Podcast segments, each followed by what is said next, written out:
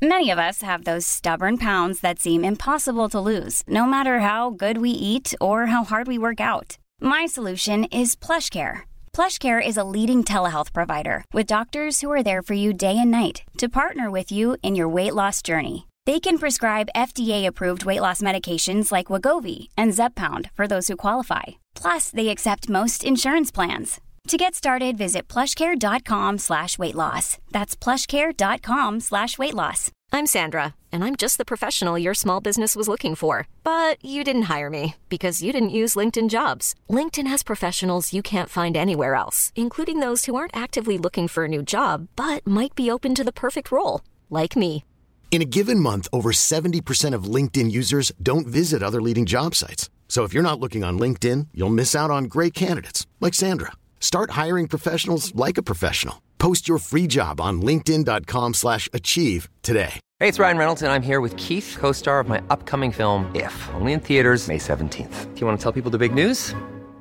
All right, I'll do it. Sign up now and you'll get unlimited for $15 a month and six months of Paramount Plus Essential Plan on us. Mintmobile.com slash switch. Upfront payment of $45 equivalent to $15 per month. Unlimited over 40 gigabytes per month. Face lower speeds. Videos at 480p. Active Mint customers by 531.24 get six months of Paramount Plus Essential Plan. Auto renews after six months. Offer ends May 31st, 2024. Separate Paramount Plus registration required. Terms and conditions apply if rated PG.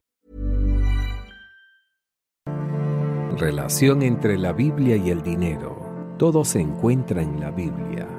Este video le dará una visión distinta sobre la Biblia y gracias a las enseñanzas de Dios lograrás ahorrar, gastar, invertir y vivir sin deudas. La manera en que la mayoría de las personas manejan el dinero es opuesta a los principios financieros de Dios. Es por esto que las claves del éxito y los secretos para salir finalmente de las deudas que nos están agobiando se encuentran en este libro que quizás algunos tienen en sus casas sin abrir, empolvándose y deteriorándose de la humedad. Obviamente me estoy refiriendo a la Biblia, y es este libro tan poderoso que los pobres deben empezar a leer. Isaías 55:8 dice, Porque mis pensamientos no son vuestros pensamientos, ni vuestros caminos mis caminos Jesús en muchos apartados de la Biblia habló de dinero, incluso más veces de las que habló sobre el cielo, infierno y el pecado. De hecho, 16 de las 38 parábolas que existen en la Biblia se refieren a cómo administrar las finanzas y los bienes. La Biblia contiene 500 versículos sobre cómo y cuándo orar y un poco menos de 500 versículos acerca de la fe pero contiene más de 2.350 versículos relacionados con el tema del dinero y las posesiones. Es hora de que usted recurra a las sagradas escrituras para lograr mejorar sus finanzas y es aquí donde los conceptos desarrollados en la Biblia le ofrecen una clara visión de lo que Dios quiere que sepas sobre el manejo de tus finanzas, entre mitos, verdades y verdades a medias. La sociedad ha adoptado una percepción del dinero muy distinta a la que se puede extraer de las sagradas escrituras. En la Biblia encontramos una correlación íntima entre el desarrollo del carácter de una persona y la manera como maneja el dinero. Es decir, el dinero es el índice exacto de nuestro verdadero carácter y dependiendo de cómo se maneje se puede convertir en una bendición para su dueño. Erróneamente se cree que en la Biblia se dice que el dinero es la raíz de todos los males, pero lo que destaca en realidad es que el amor al dinero es la raíz de todos los males. Mateo 6:24 dice, Ninguno puede servir a dos señores, porque o aborrecerá a uno y amará al otro, o querrá mucho a uno y despreciar al otro. No podéis servir a Dios y al dinero. Y si también leemos Primera de Timoteo 6:10 dice, porque raíz de todos los males es el amor al dinero.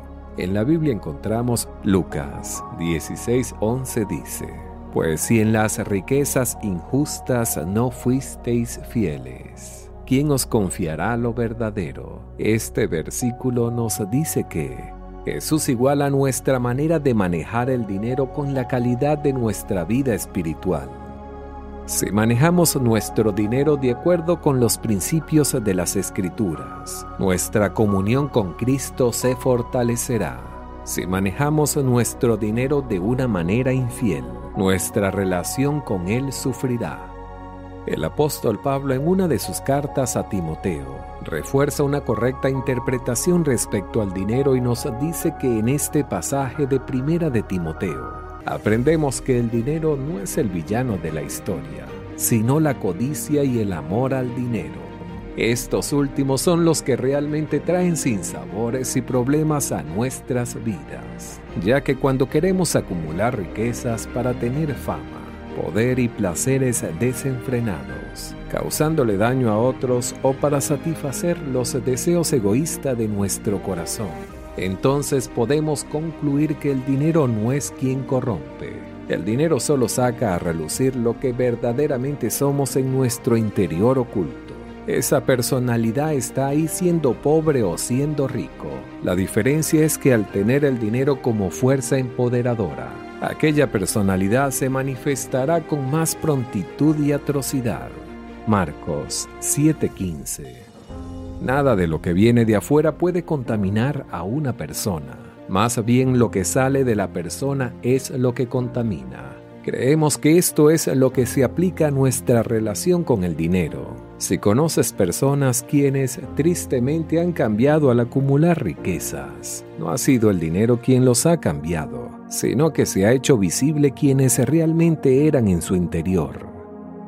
Es por esto que debemos cultivar no solamente nuestra mente, sino también nuestra alma y corazón, porque tener dinero no significa que debamos cambiar nuestra esencia encontramos unos principios respecto al dinero y a los bienes materiales. El primer principio nos habla acerca del dinero y las posesiones. Este principio se refiere a que todas las cosas provienen de Dios, que no solo Dios es el dueño de todo, sino que todo lo que recibimos es gracias a Él y advierte la Biblia del peligro de olvidar a Dios en los bienes que adquirimos. Acuérdate de Jehová tu Dios, porque Él te da el poder para hacer las riquezas. Deuteronomio 8:18 Con respecto al diezmo y las ofrendas, las escrituras prometen aumentar las bendiciones de quienes deciden hacerlo.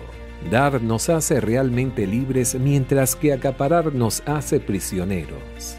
Santiago 5:2 El dar cambia la vida de otros. Juan 3:16. Dar nos regrese a las bendiciones. Lucas 6:38. Dar nos permite acumular tesoros en los cielos, sino en la tierra. Mateo 19:21. Pero así como nos habla de bendiciones, es muy clara al momento de advertirnos sobre algunos mandamientos respecto al dinero y cómo debemos administrarlo para que nos vaya bien. No debáis a nadie nada.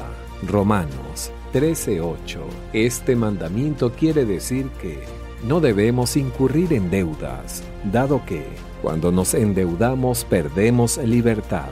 De igual forma, el que toma prestado es siervo del que presta. Proverbios 22.7. Y dentro de estos principios bíblicos con respecto al dinero también resaltan dos aspectos muy importantes. Primero, hacer un presupuesto. En Lucas 14:28 dice, supongamos que uno de ustedes quiere construir una torre. No se sienta primero a calcular el costo para ver si tiene suficiente dinero para terminarla. Si echa los cimientos y no es capaz de terminarla, todos los que la vean comenzarán a burlarse de usted, diciendo esta persona comenzó a edificar y no pudo terminar entonces podemos afirmar que planificar por adelantado y ahorrar para los gastos intermitentes pero conocidos es un componente clave de hacer un presupuesto. Con esto puede determinar la cantidad de dinero que necesita para dejar apartado y así cubrir todas sus necesidades financieras. Además, Proverbios 21.5 dice, el trabajo tenaz da prosperidad, la especulación apresurada empobrece. Segundo, diversificar sus inversiones. Eclesiastés 11, versículo 2 dice, Invertir en siete empresas. Sí, en ocho. No sabes el mal que vendrá sobre la tierra. Esta línea de Eclesiastés es una breve explicación clara de por qué tiene sentido diversificar sus inversiones. Casi cualquier tipo de inversión puede ser víctima de algún tipo de mal. Así se trata de una plaga de langosta que acabe con un cultivo de cereales, o una caída de la bolsa que reduce el valor de las acciones o bienes raíces. Así que tiene sentido poner dinero en diferentes tipos de inversiones. De esa manera un solo desastre no le puede costar todo lo que tiene. Para el inversor común la diversificación para reducir el riesgo es un plan mucho más seguro y mucho más sólido. Además, el experto en finanzas, Howard Dayton, habla en su libro Su dinero cuenta, cómo la Biblia contiene las respuestas a los problemas financieros del siglo XXI. Según Howard Dayton, la Biblia ofrece las verdaderas soluciones a esos problemas financieros que se nos están presentando hoy en día. Y como conforme apliquemos los principios de la economía de Dios, comenzaremos a salir de esas deudas que no nos dejan avanzar, a gastar más sabiamente el dinero conforme a nuestros ingresos.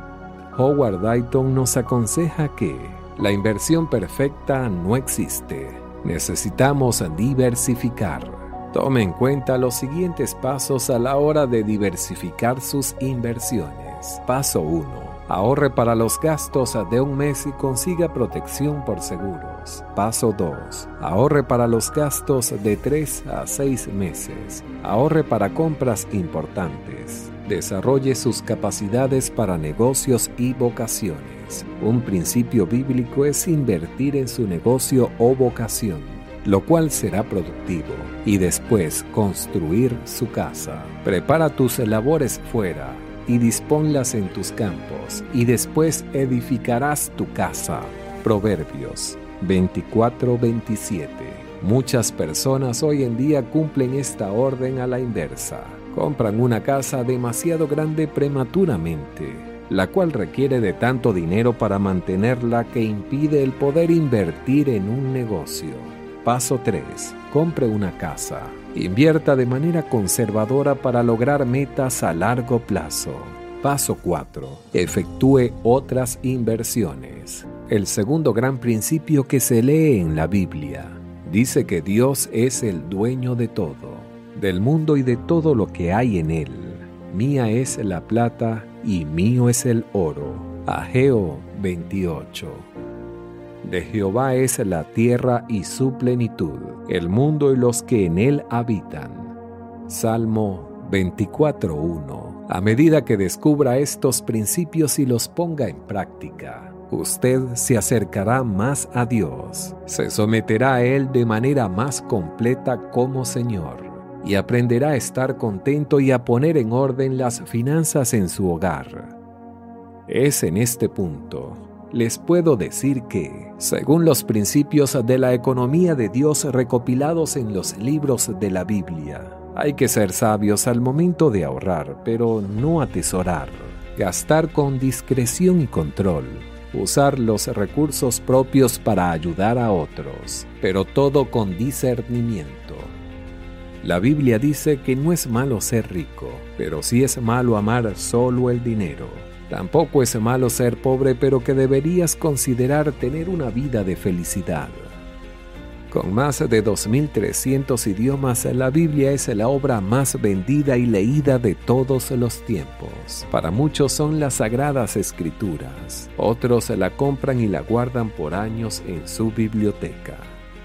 Lo cierto es que al final tantos hombres y mujeres confiesan haber logrado el éxito económico simplemente leyendo esas sagradas escrituras en tiempos difíciles. Es posible que te cueste trabajo ver que hay mejores días por venir, que solo Dios tiene la respuesta para esos momentos de incertidumbre. Solo debes buscar y esperar la bendición de Dios cada día son más las personas que se preguntan dónde pueden ir para recibir ayuda. Hay dos alternativas básicas, la Biblia y las respuestas que las personas inventan. Es por esto que las claves del éxito y los secretos para salir finalmente de las deudas que nos están agobiando se encuentran en este libro que quizás algunos tienen en sus casas sin abrir.